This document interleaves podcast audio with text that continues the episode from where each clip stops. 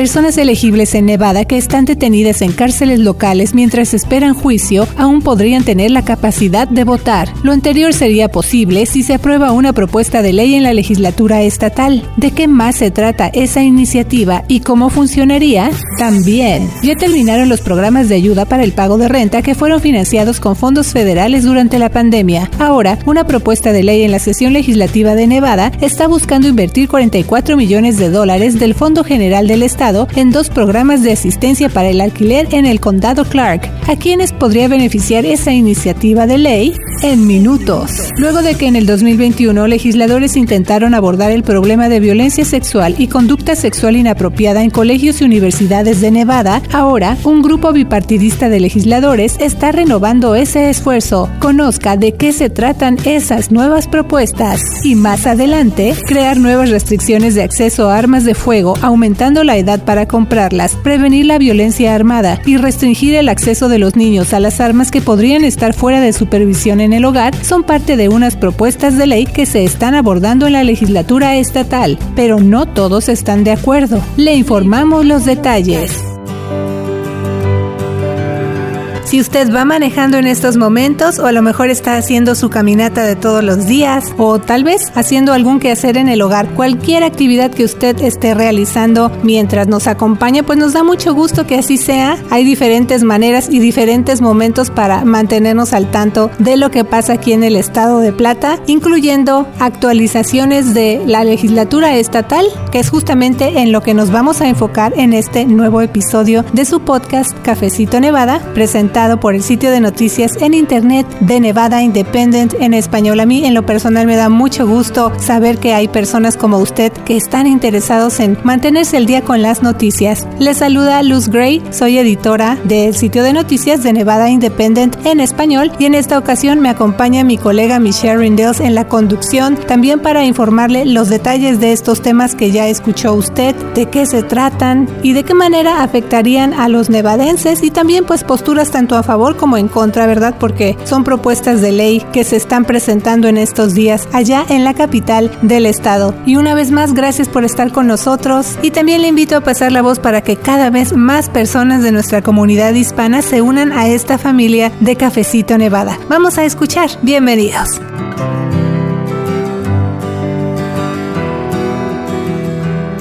¿Qué tal Michelle? ¿Cómo estás? Hola Luz, así es amigos, saludos a todos desde la capital de Nevada, donde yo vivo. Aquí también se encuentra parte de nuestro equipo de reporteros. En esos días hemos estado enfocados en reportar a detalle lo que está pasando en la sesión legislativa que comenzó en febrero y termina en junio. Así es, Michelle. Así que ya sabe, cada semana aquí le ofrecemos un resumen de las propuestas de ley que se van presentando. Son cientos, ¿verdad, Michelle? De propuestas. Y bueno, todo eso va cambiando conforme se acerca precisamente junio, que es cuando termina la sesión legislativa. Son muchos temas, todos ellos importantes porque podría tener un efecto en muchas áreas de nuestras vidas. ¿Qué te parece, Michelle, si vamos directo con la información de nuestro primer segmento? Y vamos a empezar con una propuesta de ley para que personas elegibles que están detenidas en las cárceles locales mientras esperan juicio aún tengan la capacidad de votar. Ese es un proyecto que están apoyando legisladores demócratas y grupos en defensa del voto y que también está enfrentando oposición. Pero ¿de qué más se trata esa iniciativa, Michelle, y cómo funcionaría? Sí, Luz, ese proyecto de ley permitiría que las personas elegibles que están detenidas en las cárceles, la mayoría de las cuales son presos preventivos o que todavía todavía no han enfrentado un juicio pueden votar usando papeletas de voto en ausencia o a través del sistema del Estado que permite que personal militar de nuestro Estado, nevadenses que viven en el extranjero y votantes con discapacidades pueden marcar sus boletas electorales electrónicamente. Esta es una enmienda o cambio a lo que se había incluido en una versión inicial, así que ahora se alinea con otra propuesta que proponía establecer casillas de votación en cada cárcel del condado y de la ciudad durante todos los días de las elecciones. Para quienes usan boletas de voto en ausencia en una cárcel, sería necesario que se les dé una cantidad razonable de privacidad para llenar su boleta electoral. El proyecto de ley también permitiría el registro de votantes el mismo día para las personas que están detenidas en las cárceles. Pero como mencionamos, esa propuesta no ha sido bien recibida en algunos sectores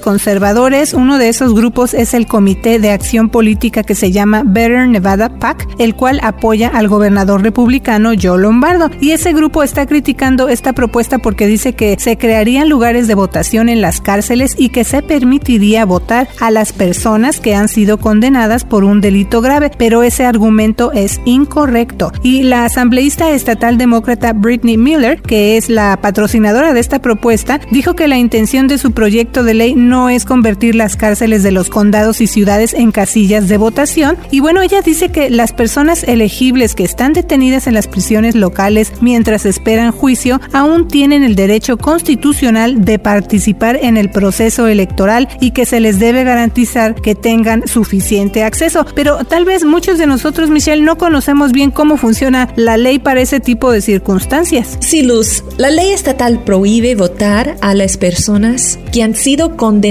por un delito grave y que están cumpliendo condena en prisión. Pero es importante saber que su derecho al voto se restablece automáticamente cuando salen de prisión. Pero a las personas condenadas por un delito menor que cumplen condena en una cárcel local, no se les quita su derecho al voto. La asambleísta Miller explicó que las cárceles son para detenciones más temporales y las prisiones son para los encarcelados por un delito grave. También dijo que el proyecto de ley no afecta los requisitos para votar o registrarse para votar. La mayoría de las personas que están en las cárceles de Nevada se encuentran detenidas en el centro de detención del condado Clark. Ese centro puede tener a poco más de 4.000 personas y en 2021 tuvo un promedio de 3.000 detenidos por día, según un informe anual del centro de detención. Y quienes están a favor de esta propuesta de ley dicen que ya se estaban llevando a cabo las votaciones en algunas cárceles, incluyendo el centro de detención del condado Clark. Ahí desde 2018 el proyecto de liberación masiva de Nevada ha ayudado a los votantes detenidos a solicitar y obtener boletas para votar en ausencia. Entonces, este proyecto tiene la intención de que esa práctica sea parte de un sistema formal. Además de grupos en defensa de los votantes, este proyecto de ley también recibió el apoyo del Departamento de la Policía Metropolitana de Las Vegas y del secretario demócrata del estado, Cisco Aguilar, entre otros. Así es. Entonces, vamos a ver qué pasa con esta propuesta, sobre todo porque el próximo año vamos a tener elecciones para la presidencia de los Estados Unidos y otros puestos importantes para Nevada. Eso incluye un asiento en el Senado federal que ahorita está ocupando la senadora demócrata por Nevada Jackie Rosen, que justo hace poco anunció su campaña de reelección. Así es, un tema importante y como ya le mencionamos, pues le vamos a dar seguimiento. Pero también, ¿qué te parece si en este resumen de noticias ahora pasamos a una que puede brindar esperanza a quienes han tenido dificultad para pagar su alquiler en el condado Clark, en especial porque ya expiraron los programas de ayuda para el pago de renta que fueron financiados con fondos federales durante la emergencia por la pandemia. También de eso le estuvimos informando y el gobierno federal otorgó cantidades históricas de ayuda financiera para prevenir desalojos de vivienda y esa fue una ayuda de casi 400 millones de dólares en menos de tres años para el condado Clark. Entonces eso pues nos da una idea de lo difícil que es replicar esa inversión masiva en estos tiempos. Pero aunque esa ayuda ya terminó, líderes en el condado Clark quieren continuar con ese mismo concepto o con ese mismo modelo, pero sería ya de una forma más pequeña, que sería como una décima parte del tamaño de la inversión que se hizo durante la pandemia. Y esa noticia es que el condado de Clark entonces podría haber un aumento de 44 millones de dólares en dos programas de ayuda para el pago de renta. Esto se dio a conocer a principios de este mes. Y bueno, esto es importante porque durante la pandemia, hay que recordar, pues muchas personas, Michelle, batallaron para pagar su alquiler. Hubo un aumento histórico en los precios de alquileres de vivienda y poco inventario de casas. De hecho, todavía estamos viendo secuelas de todo eso. Así que debido a estas circunstancias, ahorita en la legislatura hay una propuesta de ley para aumentar los fondos en dos programas de ayuda para el pago de renta aquí en el condado Clark. Esa iniciativa ayudaría en especial a los adultos mayores y otros miembros de la comunidad, Michelle. Sí, Luz, como mencionaste, los legisladores quieren invertir 44 millones del Fondo General del Estado en dos programas de asistencia para el alquiler en el condado Clark. Eso ayudaría a los ancianos, las personas con discapacidad y las personas que enfrentan una emergencia imprevista. Si se aprueba esa propuesta de ley, se asignarían 22 millones al condado Clark el 1 de junio y luego esa cantidad se repetiría el próximo año fiscal. Para darnos una mejor idea de lo que podría significar la aprobación de esa iniciativa, el condado Clark calcula que el 15% de los 50 mil hogares que enfrentan situaciones de desalojo este año podrían calificar para los programas de ayuda.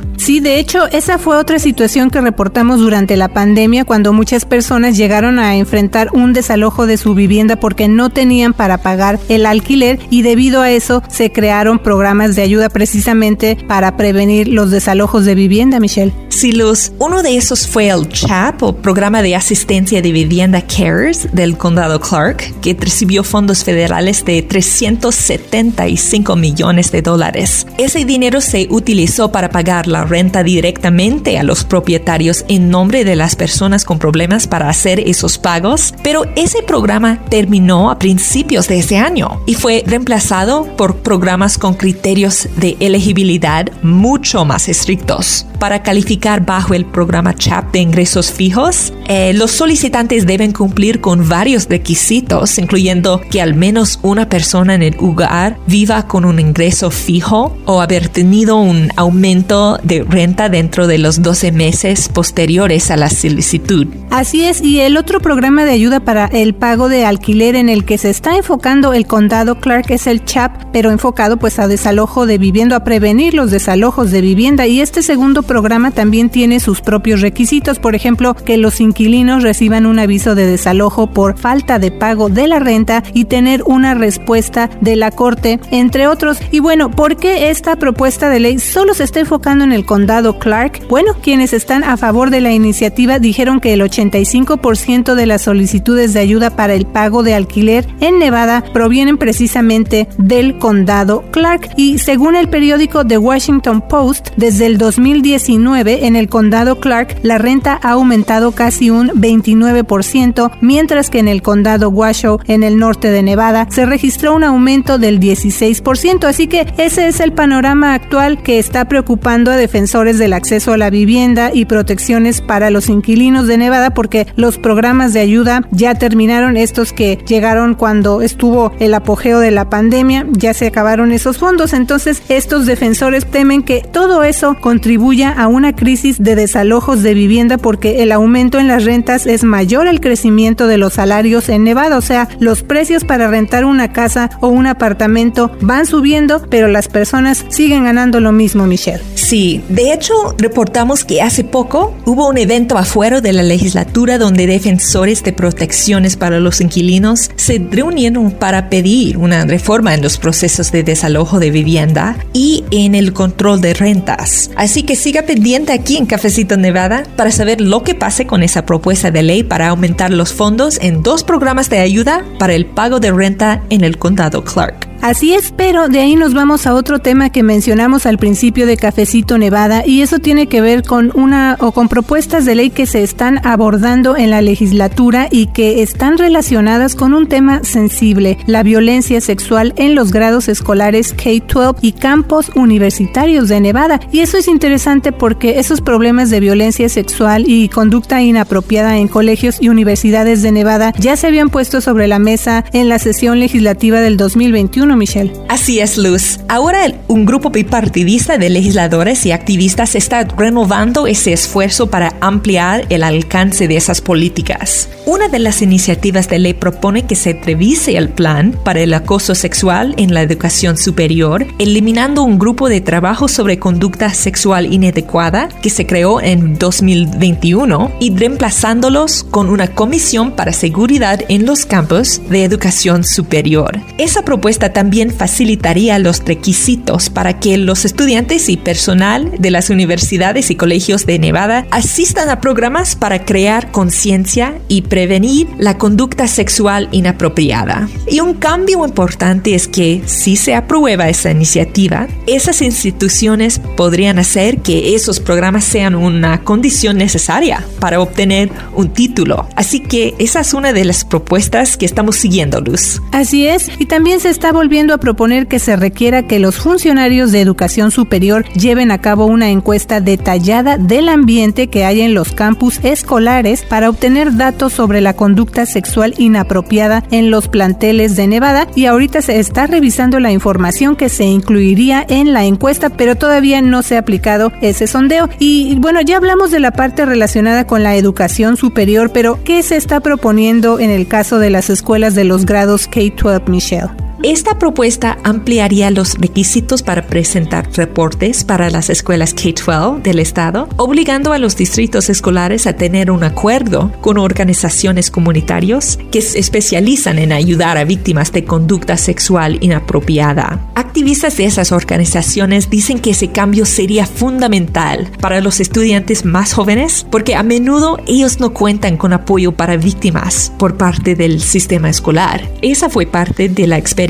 que compartió con los legisladores Lindsay Walterbeek, una estudiante del último año de la preparatoria Reno, acerca de su denuncia de una agresión sexual cuando cursaba su tercer año. La estudiante dijo que su consejera se disculpó con ella porque la escuela no había enfrentado eso anteriormente y recordó que se quedó sola en una oficina mientras el departamento del alguacil llegaba a tomarle su declaración. La alumna dijo que ella estaba muy nerviosa y que su consejera simplemente se quedó afuera de la oficina. Hasta el momento, esta propuesta bipartidista no ha enfrentado oposición, así que pues el tema está sobre la mesa de los legisladores y vamos a seguir pendientes de si se aprueban los cambios que se están proponiendo en esta iniciativa que aborda el tema de la violencia sexual en los grados escolares K-12 y los campus universitarios en Nevada. Pero si hay temas polémicos que llegan a la legislatura, el control de armas en Nevada es uno de esos. Hace poco informamos acerca de tres propuestas de ley que buscan nuevas restricciones para el acceso a armas de fuego y cuando se presentó el contenido de esas iniciativas pues hubo muchos desacuerdos y también debates, como decimos, es un tema polémico, pero también es un tema que no es nuevo. Yo me acuerdo, Michelle, también tú te has de acordar que en una de las sesiones legislativas que reportamos se abordó este tema y muchos miembros del público,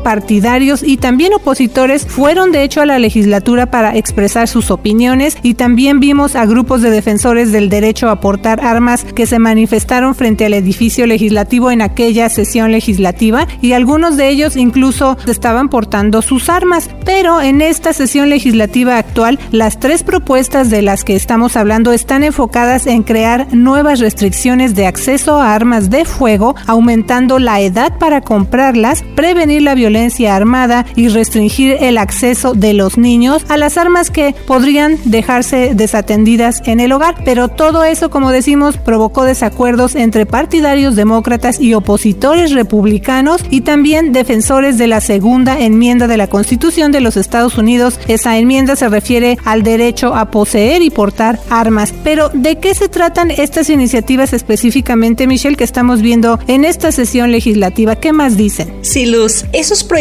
buscan prohibir el acceso a menores de 21 años a ciertas armas de fuego semiautomáticas, criminalizar la posesión de armas cerca de sitios de votación, restringir el acceso a las armas para quienes han sido condenados por un crimen de odio y hacer más claras algunas inconsistencias en la ley estatal actual que prohíben las armas fantasma. Eso de armas fantasma quiere decir que son armas de fuego que se venden por partes, o sea, que no están ensambladas. ¿Y cómo se venden en un paquete de accesorios y no como una arma completa? No tienen un número de serie que la policía pueda usar para identificar el dueño si hay actividades criminales que se lleguen a cometer con ese arma. Por eso se llaman fantasmas, porque son imposibles de rastrear como parte de un estuche o paquete. Una de las tres iniciativas es patrocinada por la asambleísta estatal demócrata Sandra Jauregui.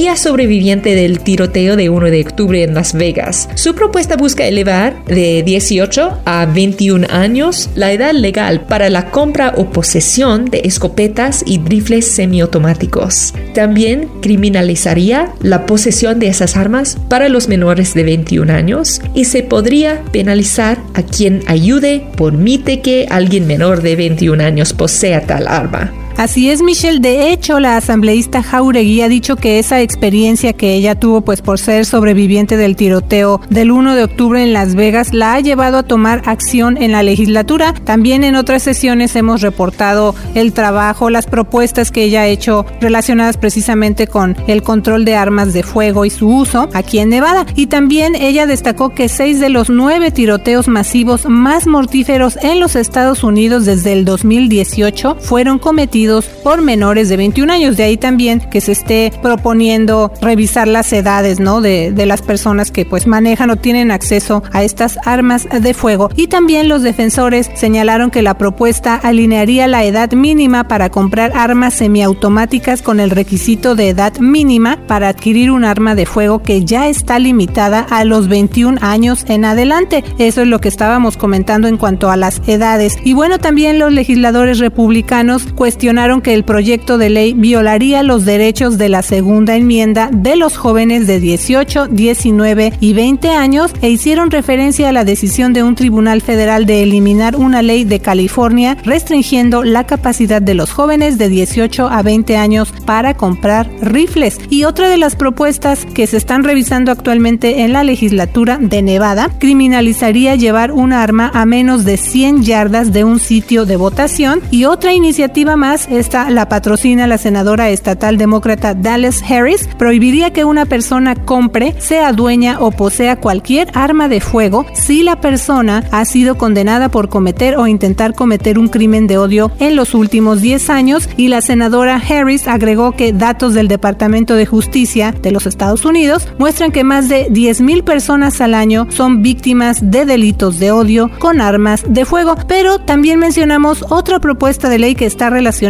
con el almacenamiento de armas. Esa la está patrocinando el senador estatal demócrata Fabián Doñate y su iniciativa busca fortalecer esas leyes en Nevada y restringir el acceso de los niños a las armas que se podrían dejar desatendidas en el hogar. Pero, ¿qué posturas hay tanto a favor como en contra acerca del control de armas en Nevada, Michelle? ¿Y cuáles fueron algunas de las reacciones a estas iniciativas? Bueno, primeramente el gobernador republicano Joe Lombardo no está de acuerdo con eso. De hecho, desde que estaba haciendo campaña, prometió vetar cualquier legislación que elimine el derecho a construir un arma de fuego para uso personal y dijo que apoya el derecho de todos los ciudadanos respetuosos de la ley a poseer un arma de fuego si así lo desean. La oficina del gobernador declinó dar detalles sobre la postura de Lombardo en cuanto a las iniciativas, diciendo que van a supervisar todos los proyectos de ley a medida que avancen en el proceso legislativo y que van a participar cuando lo consideren necesario. Los defensores de esas tres regulaciones de control de armas indicaron que no habían tenido conversaciones directas con el gobernador. El caucus republicano de la Asamblea indicó que cada uno de los miembros de su caucus votaría en contra de los proyectos de la asambleísta Jauregui, pero el Partido Demócrata del estado de Nevada dijo que los republicanos de Nevada siempre van a poner la intercesión por las armas armas por encima de la seguridad de los niños. Y bueno, en el caso de la presentación de estos tres proyectos de ley, duró varias horas, o sea, fue una audiencia larga y eso incluyó la participación del público en apoyo y también en oposición. Por ejemplo, hubo padres que expresaron su preocupación y también hubo sobrevivientes de la violencia armada. Ellos señalaron las armas de fuego como una de las principales causas de muerte entre los niños estadounidenses y pidieron una mayor regulación para proteger la seguridad pública y en oposición, por ejemplo, un representante de la Asociación Nacional del Rifle argumentó que la prohibición de armas de fuego semiautomáticas para menores de 21 años sería inconstitucional y la describió como discriminación por edad contra menores de 21 años. Otros opositores incluyeron representantes del Partido Republicano, varios veteranos y miembros del público, quienes dijeron que la ley no reduciría efectivamente la violencia armada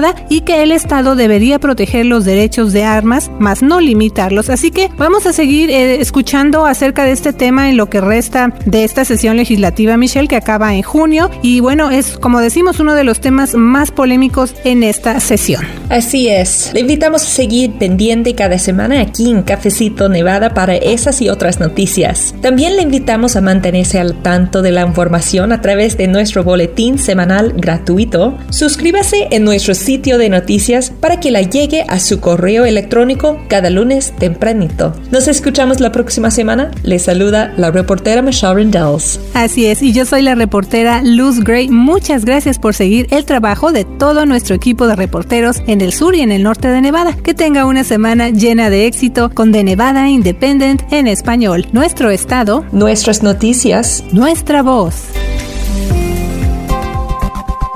Para la información más actualizada al momento, las noticias minuto a minuto, síguenos en redes sociales como de Nevada Independent en español, en Facebook, Envy Indie en español, en Instagram, Envy Indie en español en Twitter, de Nevada Independent en español, nuestro estado, nuestras noticias, nuestra voz.